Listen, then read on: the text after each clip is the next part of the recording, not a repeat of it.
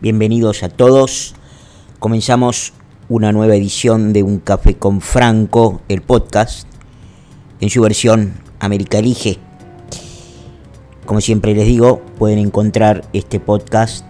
y todos los episodios anteriores, el de hoy es el noveno, en este 8 de septiembre de 2020, cuando estamos a 56 días de la elección presidencial en los Estados Unidos que sucederá si todo sale bien el 3 de noviembre próximo. Como siempre les digo, pueden encontrar en el otro país, tanto en su sitio web como en sus distintas plataformas, siempre el último episodio y los anteriores. En el sitio web es donde está más lindo, al costadito, a la derecha, tienen una columna y ahí están todos los podcasts juntos. Me imagino que con el tiempo todo el mundo podrá hacerle un fact check de las cosas que dijimos y con el tiempo y con el diario del lunes retrospectivamente veremos ahí donde nos animamos un poco al pronóstico a darnos cuenta si tuvimos mucha, poca o nada de, o nada de razón. Habitualmente, y no es el propósito en términos generales de este podcast, nosotros no nos vamos a ocupar de las distintas repercusiones que pueda tener o no el, la elección en los Estados Unidos en la República Argentina. Pero es verdad y es legítima y es interesante tratar de ensayar algunas ideas, no digo como respuestas únicas, que igual de todas formas sería una verdad de perogrullo, aclarar que uno no tiene una respuesta única, ni siquiera en el tiempo, porque lo que uno puede pensar que es lo que responde a la pregunta de hoy, mañana puede ser una respuesta diferente, sobre todo cuando uno trabaja con algo tan dinámico como la realidad en el medio de una campaña electoral. Dicho esto, aclaramos que algunas ideas nos podrían llevar a algún nivel de respuesta sobre una pregunta recurrente que muchas veces está implícita, que muchas veces no se formula, pero que está implícita en el en la cobertura, yo diría, sobre todo, de los medios de comunicación argentinos sobre si el, el impacto de la elección va a ser más alto más bajo. Y en todo caso, la pregunta de fondo, ¿qué nos conviene o qué le conviene a la República Argentina? Uno también podría preguntarse qué le conviene a América Latina Intentaremos responder esa pregunta, si no hoy, en otras emisiones posteriores, suponiendo de que haya algo que pueda diferir entre lo que le conviene a América Latina y a la Argentina, que obviamente está dentro de América Latina, especialmente en el subcontinente sudamericano. Y esa pregunta nosotros vamos a tratar de responderla, o yo voy a tratar de responderla enfocándome si ustedes quieren, en dos cuestiones principales que por supuesto generan diversas derivaciones. La primera cuestión principal es qué es lo que a Argentina le conviene que sea Estados Unidos. Mi impresión es que a Estados Unidos le a Argentina le conviene que Estados Unidos sea la potencia que vino siendo en los últimos yo diría, por lo menos 50-60 años. Una potencia consistente, poderosa, creciente y sacando alguna debacle producida sobre todo con la llegada de Barack Hussein Obama, que como comentábamos el otro día, o mejor dicho, comentaba el otro día muy bien Virginia Taki, recién ahora, que han pasado casi cuatro años de que se terminó el periodo Obama en los Estados Unidos, estamos viendo alguna de las, si ustedes quieren, consecuencias de la, de la radicalización de lo, que se, de lo que se llamó el globalismo o la globalización o la hiperglobalización de una superpotencia como Estados Unidos. La hiperglobalización o la tendencia globalista o globalizadora de los Estados Unidos resultó negativa para la mayoría de los estadounidenses. Resultó negativa en un punto fundamental, en un incremento exponencial del déficit eh, comercial sobre todo, a manos de China sobre todo, y en, y en un Estados Unidos más inestable. Recuerden ustedes que la, tanto Bush padre, Clinton, Bush hijo y el presidente Obama han iniciado intervenciones en Medio Oriente, supuestamente, quizás el que menos lo, lo necesitó fue George Bush por el efecto del atentado a las Torres Gemelas, pero siempre se ha ido con una coalición global para tratar de intervenir en Medio Oriente sobre todo, con resultados que han terminado por inestabilizar mucho más que otra cosa los Estados Unidos. Alguien puso en Twitter, y lamento no recordar quién en estos momentos, pero hace algunas horas, les recuerdo hoy es 8 de septiembre de 2020, hace algunas horas leí un tweet de alguien que posteó con mucha, con mucha razón un dato impresionante que es si en los dos próximos meses, entendiendo que faltaban en ese momento 60 días para la elección en los Estados Unidos, si en los próximos dos meses el presidente Trump no invade ningún país, será el primer presidente, no me acuerdo en no sé cuánto tiempo, pero mucho tiempo, que en su primer mandato no iniciará, no iniciará o no tendrá como legado haber comenzado ninguna guerra. Eso es algo que ni siquiera el presidente Obama puede decir. Hoy leí por el retweet de alguien la nota, un poco de la nota deplorable publicada por Venegas Lynch en El Economista, en donde manifiesta su preocupación por el crecimiento del déficit. No recuerdo haber leído al mismo autor, patológicamente anti-Trump, mencionar cómo el presidente Obama duplicó y llevó a una cifra siempre récord también el déficit de los Estados Unidos. Y es muy interesante que estos autores argentinos habitualmente pierden toda objetividad cuando juzgan a Trump y ahora han cambiado, digamos así, el horizonte de la crítica porque los que ahora se preocupan por el déficit monumental, que es cierto, que tiene ahora la administración del presidente Trump, y eso en buena medida tiene que ver con el ataque proporcionado y proferido por la dictadura comunista china, con este virus de diseño que claramente tenía como principal y fundamental objetivo los Estados Unidos de América, arruinar una exitosísima presidencia en términos de números inocultable e irrebatible del presidente Donald Trump y que finalmente ha terminado contagiando, contaminando y perjudicando en una escala que no se veía desde la Gran Depresión de la década del 30 en la escala global a la mayoría de las democracias del mundo que por supuesto son capitalistas. Por tanto, esto que parece un, mero contexto histórico es algo que a mí me interesaba destacar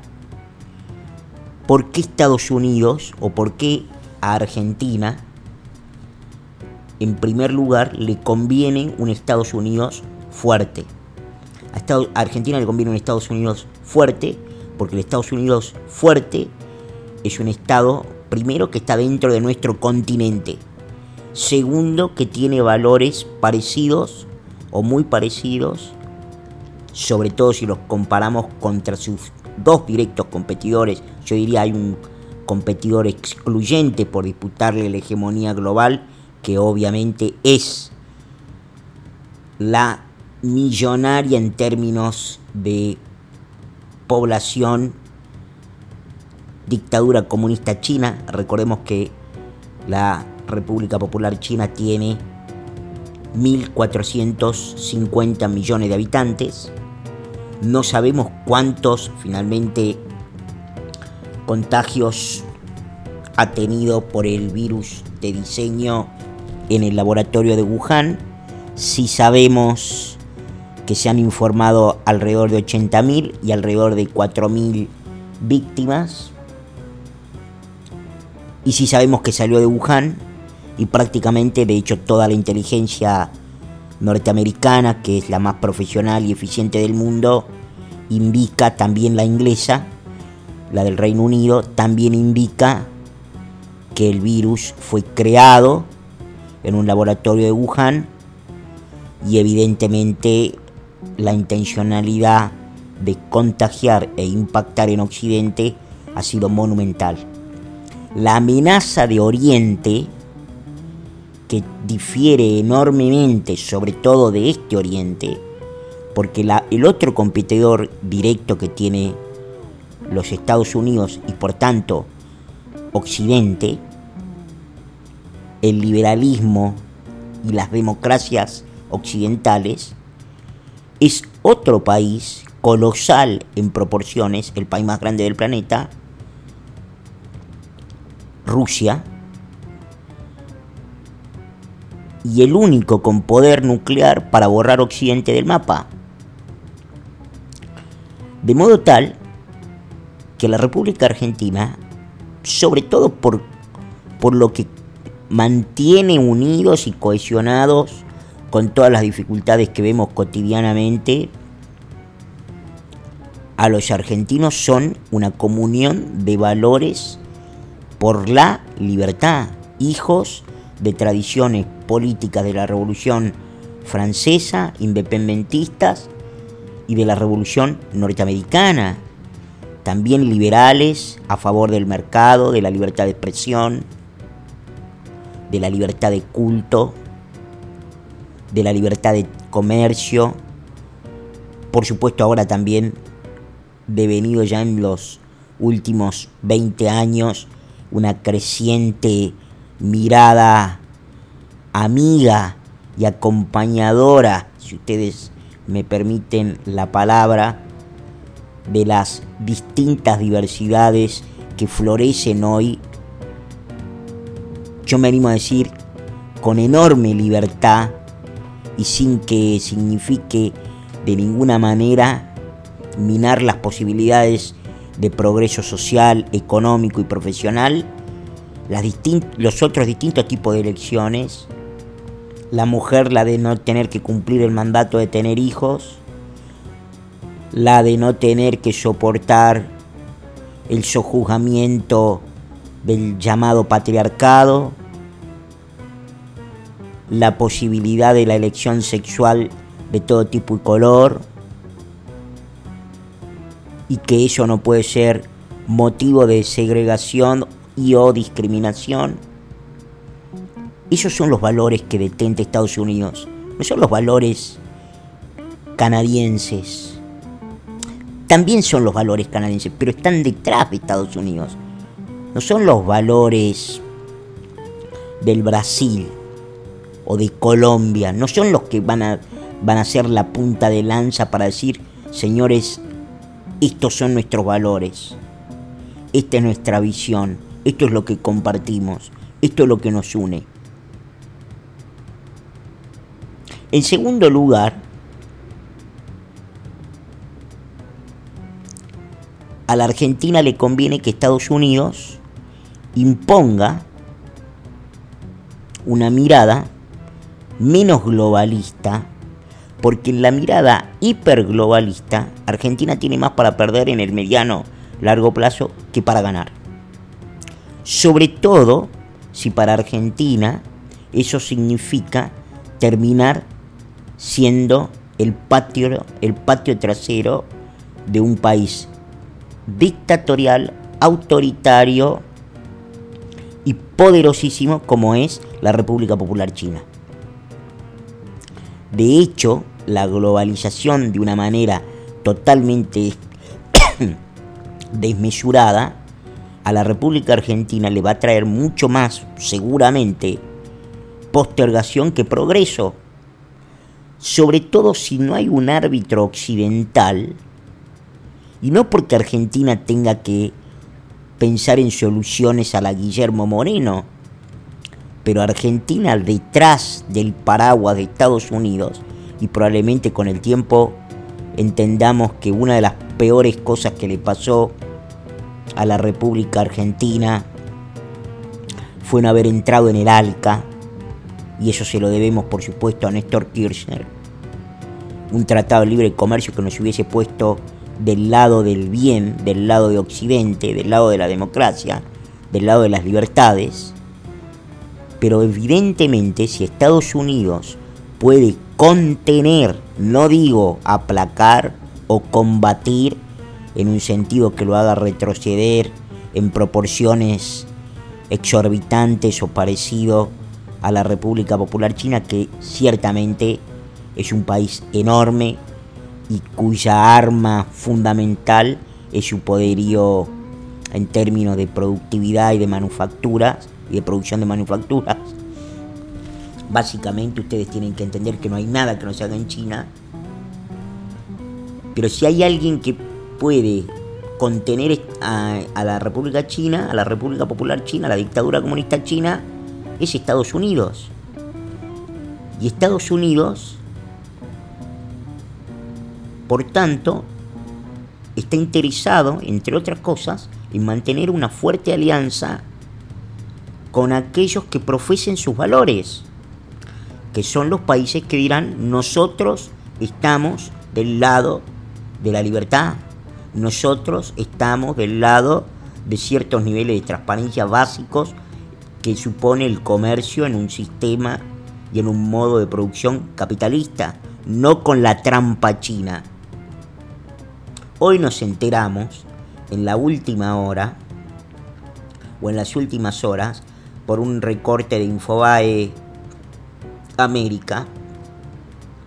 que la República Popular China sigue persiguiendo, deportando cuando no los desaparece a periodistas disidentes. Para que nos entendamos, los valores que sostiene la Estados Unidos de Trump son los valores según los cuales disentir con el gobierno no significa poner en riesgo la vida. No se puede decir lo mismo de Corea del Norte, de Irán, de Cuba, de Venezuela, de Rusia y por supuesto de China. De modo tal que en el equilibrio de poder, a la Argentina le conviene un occidente fuerte, porque nosotros somos occidente. Porque los argentinos tienen que sentirse parte, y en todo caso, en ese sentido yo estoy convencido, orgullosos de ser occidentales, de vivir en democracia, de vivir con niveles de libertad desconocidos en muchos países del mundo todavía. De modo tal que si uno tiene que pensar qué le conviene a la Argentina, uno diría a Argentina le conviene un Estados Unidos poderoso, potente. Ese Estados Unidos parece garantizarlo hoy por hoy mucho más el presidente Trump que una eventual jefatura de la Casa Blanca en manos de este Partido Demócrata y de este debilitado avejentado y precarizado candidato demócrata, el vicepresidente Joe Biden. Y a Argentina también le conviene, por tanto, un Estados Unidos no solo poderoso, sino también desde la expresión pública orgulloso de los valores,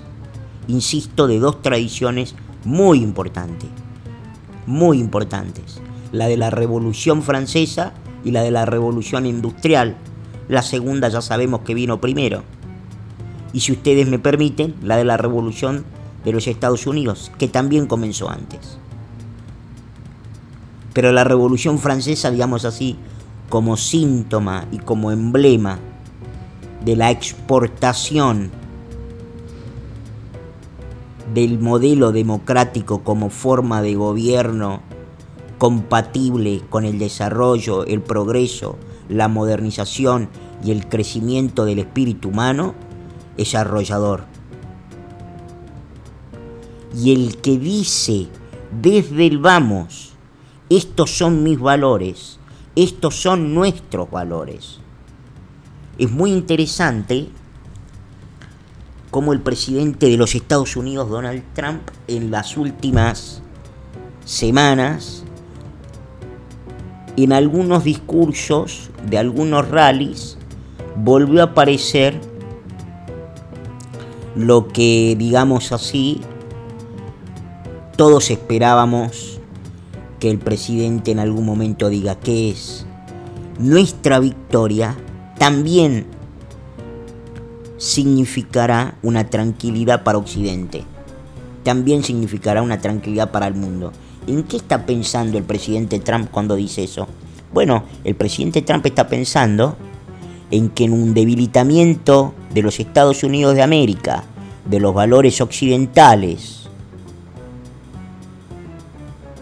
de las democracias del mundo, efectivamente van a pasar hacia un mundo más monocromático al servicio de las necesidades de China. Porque China, al ser el país más habitado del planeta, el mayor productor manufacturero de la historia del planeta, justamente tiene, por esa capacidad de producir, y por esa cantidad de habitantes enormes necesidades. ¿Qué es lo que está pensando la hegemonía y la dinastía, si ustedes me permiten, del Partido Comunista Chino para China y el mundo? Está pensando, nosotros tenemos este modelo y para este modelo que siga creciendo y siga siendo sustentable, necesitamos que el mundo se adapte a nuestras necesidades que no son solamente las de, las de que acepten su mercadería al precio que ellos producen, haciendo todo tipo de dumping, moviendo y devaluando cuando quieren, etcétera, etcétera, etcétera, sino también diciendo, bueno, yo necesito esto de vos, esto de vos, esto de vos, esto de vos. De modo que, y esto puede ser un poco de teoría de las relaciones internacionales, si ustedes quieren, pero yo siempre creo en los sistemas en los cuales al, mundo le ha ido y ha sido más estable, más próspero, cuando ha tenido no solo un hegemón, sino cuando ha tenido dos hegemonías. Dos hegemonías lo suficientemente poderosas para que ninguna se ataque entre sí. Eso aparece clarísimo en las expresiones habituales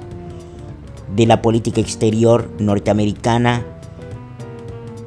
en la que cree y lleva adelante el presidente de los Estados Unidos, que es decir, ni más ni menos, nosotros hemos reconstruido y hemos, y eso ha recibido un montón de críticas del Partido Demócrata por eso, hemos reconstruido y hemos reinvertido en nuestros militares porque nosotros creemos que la garantía de la paz se hace con un país extremadamente poderoso en términos armamentísticos. Y eso es lo que es la Estados Unidos de Trump. Es la custodia de las libertades, de las democracias y del capitalismo en el mundo. la idiotez izquierdista que profesara alguna vez el multi o el millonario, digamos, no sé si multi, pero el millonario cantante de los redonditos de Ricota, el inefable Carlos el Indio Solari, de que los Estados Unidos eran el gendarme del mundo, ciertamente eso es lo que encarna Trump. Y a la Argentina le conviene que el gendarme del mundo primero esté en su continente y segundo empiece, sienta, mejor dicho, y defienda sin ninguna culpa algo que enfatiza muchas veces el presidente de los Estados Unidos, que enfatiza muchas veces en sus discursos y en sus discusiones y debates los valores de la democracia, de la libertad, del mercado, del bilateralismo en contraposición al multilateralismo al que nos llevó la tragedia de la administración Obama en acuerdos lamentables como fue el acuerdo que firmó el expresidente del Partido Demócrata, el expresidente de Estados Unidos del Partido Demócrata, Barack Obama con Irán, o sus manipulaciones y su terrible política errática con Ucrania, en un problema nunca terminado de resolver, o en su acercamiento triste a la dictadura castrista cubana, o en su tibieza para con el modelo chavista venezolano. Ustedes pueden ir a buscar los que no recuerden aquel discurso cuando el comandante Chávez asumió en su discurso de Naciones Unidas, después de que había asumido, perdón, el ahora expresidente Obama, y dijo ni más ni menos, ya no hay olor a azufre, porque había habido un recambio de Bush a Obama. Por último, y lamento que los Venega Lynch, los Echevarne, no lo puedan recordar y no lo puedan valorar porque tienen dudas si Biden o Trump y tienen siempre sus críticas desafortunadamente para ellos infundadas sobre la economía de Trump, que es lo más exitoso que hay. Hoy estábamos revisando los números, lo que el presidente Trump acaba de recuperar con su 1.4 nuevos millones, 1.4 millones de nuevos puestos de trabajo generados en este último mes, en el mes de agosto, números publicados el primer viernes de septiembre como cada primer viernes de mes y que ponen a la generación de empleo en el último cuatrimestre arriba de los 10 millones de nuevos puestos de trabajo. Esa recuperación en términos de generación de empleo y de recuperación económica al presidente Barack Hussein Obama le llevó tres años.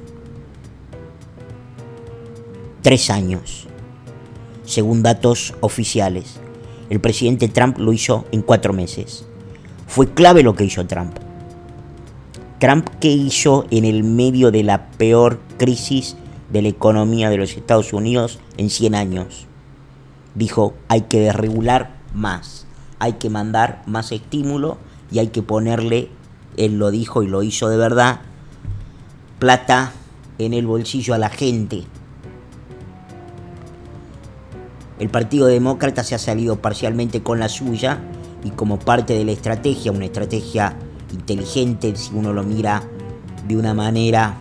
para utilizar un lugar común maquiavélica, ha conseguido bloquearle el último paquete de ayuda, que es lo que ha puesto en una situación de crisis a los sectores que son los que están a caballo del supuesto racismo sistemático de los Estados Unidos, que no existe por supuesto, a generar esta situación de caos y violencia en las 10 principales ciudades demócratas de los Estados Unidos, incluyendo entre ellas, por supuesto, Nueva York, Washington, Seattle, Portland, Minneapolis, Chicago, entre otras. Señores, gracias por estar ahí. Nuestra conclusión es evidente. A la Argentina también le conviene que gane Trump. Aunque por supuesto no tiene mucha relevancia a la hora de que los americanos o los ciudadanos habilitados para votar en los Estados Unidos lo hagan el 3 de noviembre. Agradezco enormemente que nos hayan acompañado una vez más y nos encontramos mañana. Chao.